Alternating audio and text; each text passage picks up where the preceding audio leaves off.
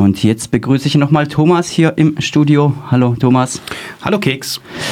Wir wollen sprechen über das Verfahren bzw. über die Verfahren gegen UWE. Einen davon hast du beobachten können. Ja, um was geht's da? Genau, der Prozess hat schon am Montag stattgefunden, den 9. Oktober, ja. vor dem Amtsgericht Freiburg.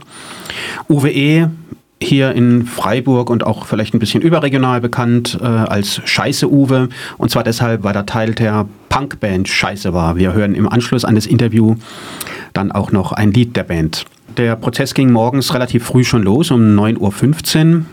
UWE wurde in Hand- und Fußketten von zwei Gerichtswachtmeistern äh, in den Gerichtssaal hereingeführt. Sein Verteidiger Nikolai Erschig war schon da. Äh, Rechtsanwalt Erschig ist aus der Kanzlei Endres. Die Staatsanwaltschaft war vertreten von Rechtsreferendar Henfling. Das heißt, da hat dann die Staatsanwaltschaft keinen ausgebildeten Staatsanwalt vorbeigeschickt, sondern noch einen, der dort sein Referendariat im Rahmen seiner Ausbildung macht. Den Vorsitz geführt hat äh, Richterin Reitschek, manchen vielleicht noch in Erinnerung aus dem Hagemann-Prozess. Nach einer kurzen Anfangsdiskussion begann der Prozess mit der Anklageverlesung und äh, der Rechtsreferendar der Staatsanwaltschaft trug 14 Fälle der angeblichen Beleidigung vor. 14 Vollzugsbedienstete soll der Angeklagte UWE mit Begriffen wie Arschloch, Wichser äh, tituliert haben, und zwar schon vor eineinhalb Jahren, also der Tatzeitraum oder die Vorwürfe reichten von Anfang letzten Jahres bis in das Frühjahr dieses Jahres.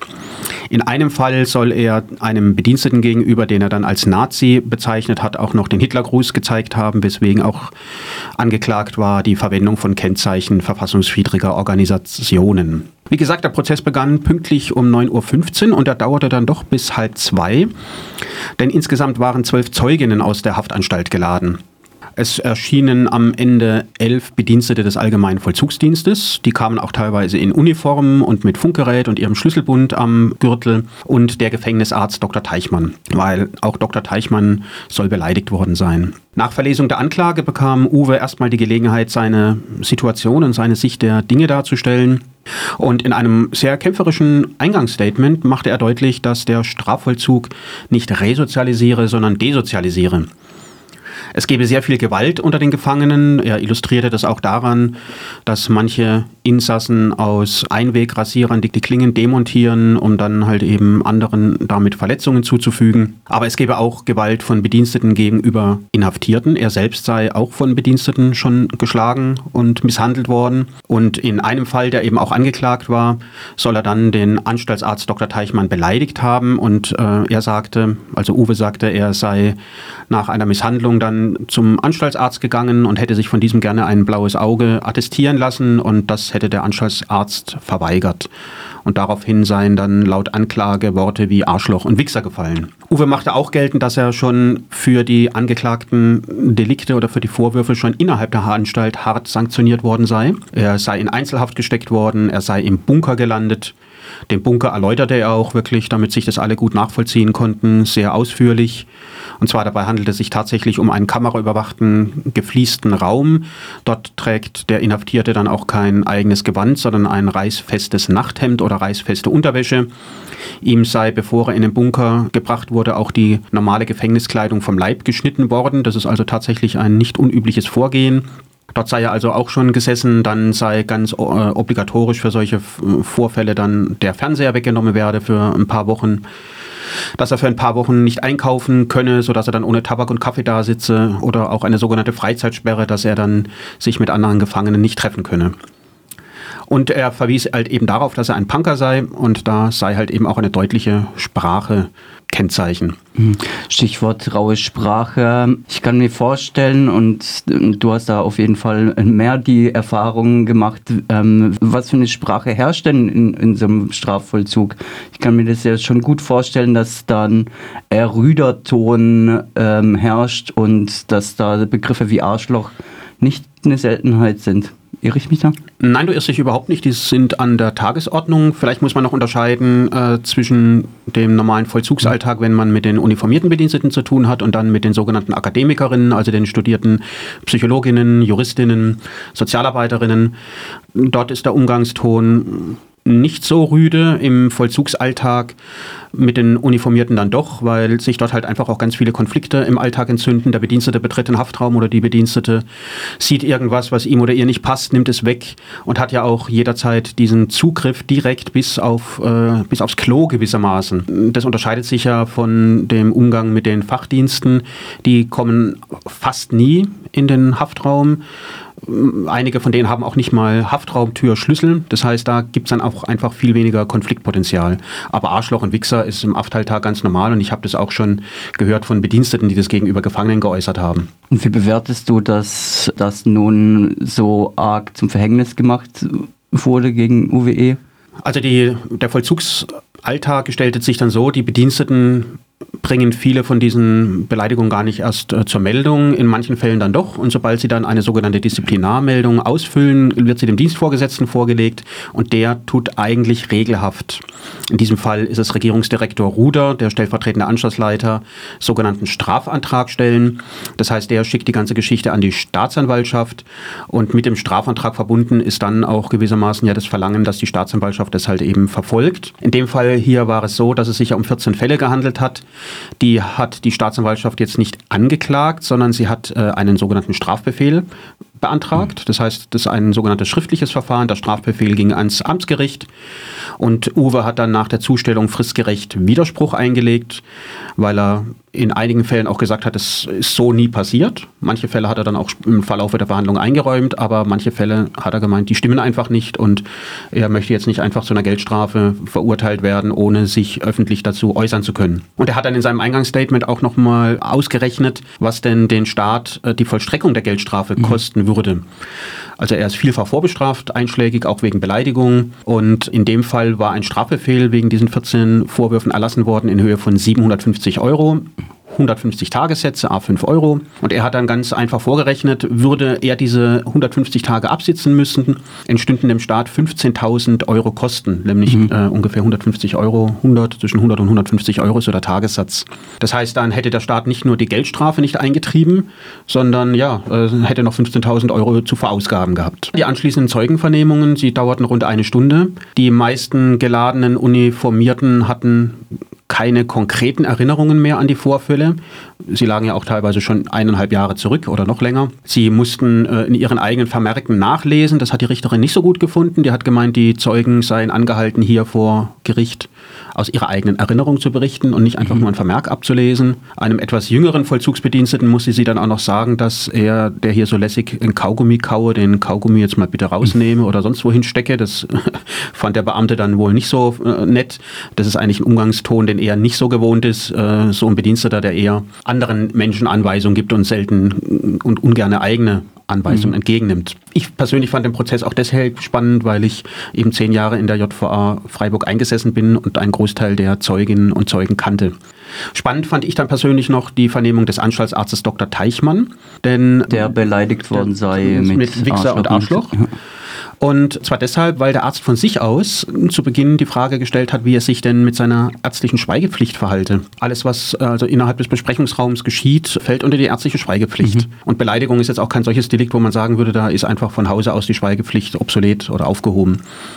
Und äh, Uwe nahm es dankbar auf, diesen Hinweis, und hat gesagt, also ich entbinde den Arzt nicht von seiner Schweigepflicht. Dann wurde kurz unterbrochen und man war sich einig, der Arzt wird weggeschickt und nicht vernommen, weil einfach die Aufklärung des rechtlichen Problems, hat er jetzt eine Schweigepflicht, hat er keine, zu kompliziert war. Und das Verfahren wurde dann auch anschließend eingestellt. Es entspann sich dann im weiteren äh, Verlauf der Verhandlung noch eine Diskussion um die Bezeichnung Fräulein.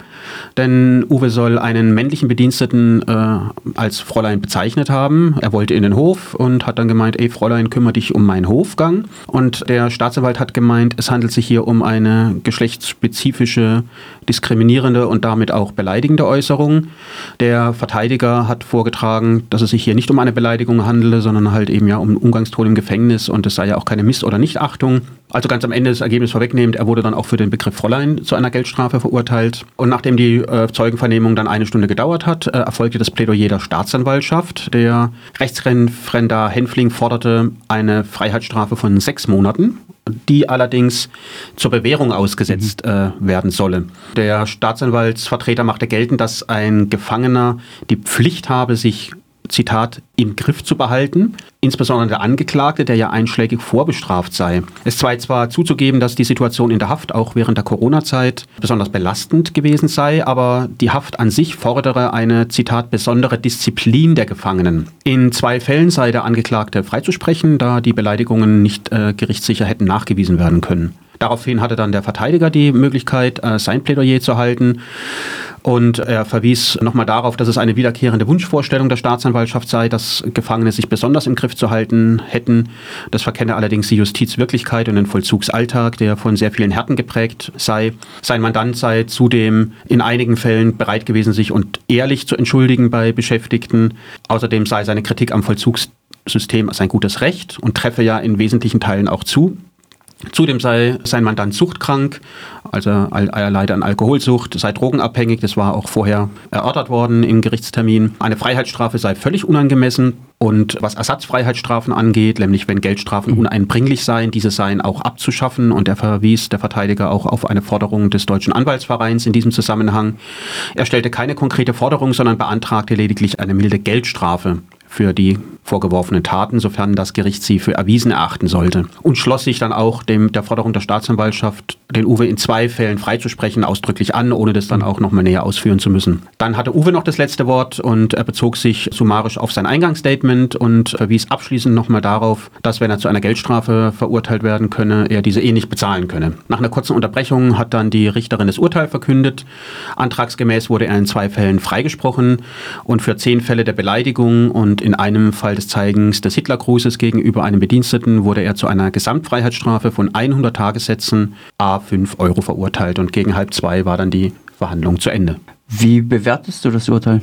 Also aus meiner Sicht ist es ein einerseits natürlich ein konkreter Einzelfall eines Menschen, der allerdings prototypisch steht für einen Großteil der Gefangenen. Also ich habe das mal oder fasse das dann auch unter dem Begriff der Klassenjustiz äh, zusammen, nicht nur wegen der Geldstrafe, die für den Uwe bedeuten wird, dass er diese 100 Tagessätze, die er nicht bezahlen kann, einfach absitzen muss. Das heißt, er wird dann rund drei Monate weiter im Gefängnis sitzen müssen. Das heißt, seine für 2025 angedachte Entlassung wird sich dann einfach um drei Monate verzögern. Er hat einen Pflichtverteidiger gehabt, der sich sehr engagiert für ihn eingesetzt hat. Allerdings viele Menschen, die in bestimmten Milieus aufwachsen, die kommen gar nicht in die Verlegenheit, ins Gefängnis zu kommen, die kommen gar nicht in solche Drucksituationen. Dass natürlich ein Bediensteter, dass kein Mensch sich gerne als Wichser und Arschloch bezeichnen lässt, äh, versteht sich von selbst. Allerdings dafür dann Menschen anzuklagen, vor Gericht zu stellen und dann letztlich auch ins Gefängnis zu schicken, ist völlig unangemessen und ja, und gehört tatsächlich auch abgeschafft. Mhm. Wird so eine soziale Frage eigentlich deutlich bis auf die Einlassung von Verteidigung und den Angeklagten selber? Also so gut wie gar nicht. Äh, der Staatsanwalt hat sich natürlich dann bezogen auch auf den Vortrag äh, von Uwe und auch des Rechtsanwaltes. Dazu kommt noch, ich war der einzige Zuschauer in diesem Gerichtssaal und mhm. es finden bundesweit wahrscheinlich hunderte, wenn nicht, nicht tausende Prozesse dieser Art jeden Tag oder jeden Monat statt, ohne dass sie der Öffentlichkeit in irgendeiner Art und Weise zur Kenntnis gelangen, also auch zur kritisierenden Kenntnis, sodass die Leute überhaupt gar keine Chance haben, da draußen außerhalb der Gerichtssäle sich vielleicht auch kritisch dazu zu verhalten. Es sind, muss man natürlich dazu sagen, keine Geheimprozesse. Es gab einen ordentlichen Zettel am Aushang an der Tür des äh, oder neben der Tür des Gerichtssaals, da stand drauf der vor der Name des Angeklagten und dass halt eben hier Beleidigungsdelikte verhandelt werden würden und dass Uwe aus der Haft vorgeführt würde. Allerdings, ja, man muss halt eben sich konkret in das Gericht vor Ort begeben und dann halt eben auch die einzelnen Gerichtssäle und die äh, Anschlagstafeln abgehen, um überhaupt die Möglichkeit zu haben, zu erfahren, dass solche Prozesse stattfinden. In einem Brief an Radio Dreikland schrieb Uwe, dass er auch viele andere Menschen bemerkt hat, die wegen ähnlicher Delikte bzw. wegen Betäubungsmitteldelikte einsäßen und dementsprechend auch Ersatzfreiheitsstrafen wegen Schwarzfahrens, dass das eigentlich eher die Regel sei. Wie bewertest du das? Genau, tatsächlich. Ein großer Teil, also ein großer Teil der Strafgefangenen in der JVA Freiburg, aber auch in anderen Haftanstalten Deutschlands verbüßt sogenannte Ersatzfreiheitsstrafen, mhm. ist also ursprünglich zu einer Geldstrafe verurteilt worden. Das heißt, Gerichte kamen zu dem Ergebnis, dass eine Haftstrafe hier nicht angemessen sei.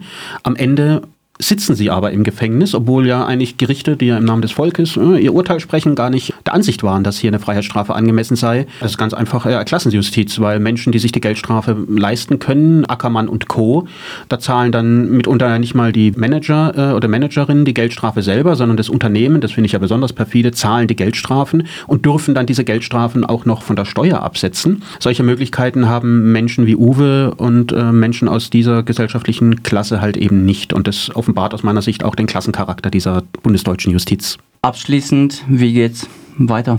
Also im Nachgang zu dem Prozess habe ich einfach mal mich ein bisschen erkundigt nach Uwe und dann stellte sich halt eben heraus, er war Teil dieser Band Scheiße, von der wir im Anschluss ein Lied hören ähm, wollen oder werden. Und es gab durchaus die Bereitschaft bei einigen Menschen, sich vielleicht zusammenzutun und zu gucken, ob man einen Teil der Geldstrafen irgendwie, dass man da halt eben zusammenlegt, ein bisschen eine Spendenaktion macht und so vielleicht hilft Uwe früher aus dem Gefängnis freizukaufen.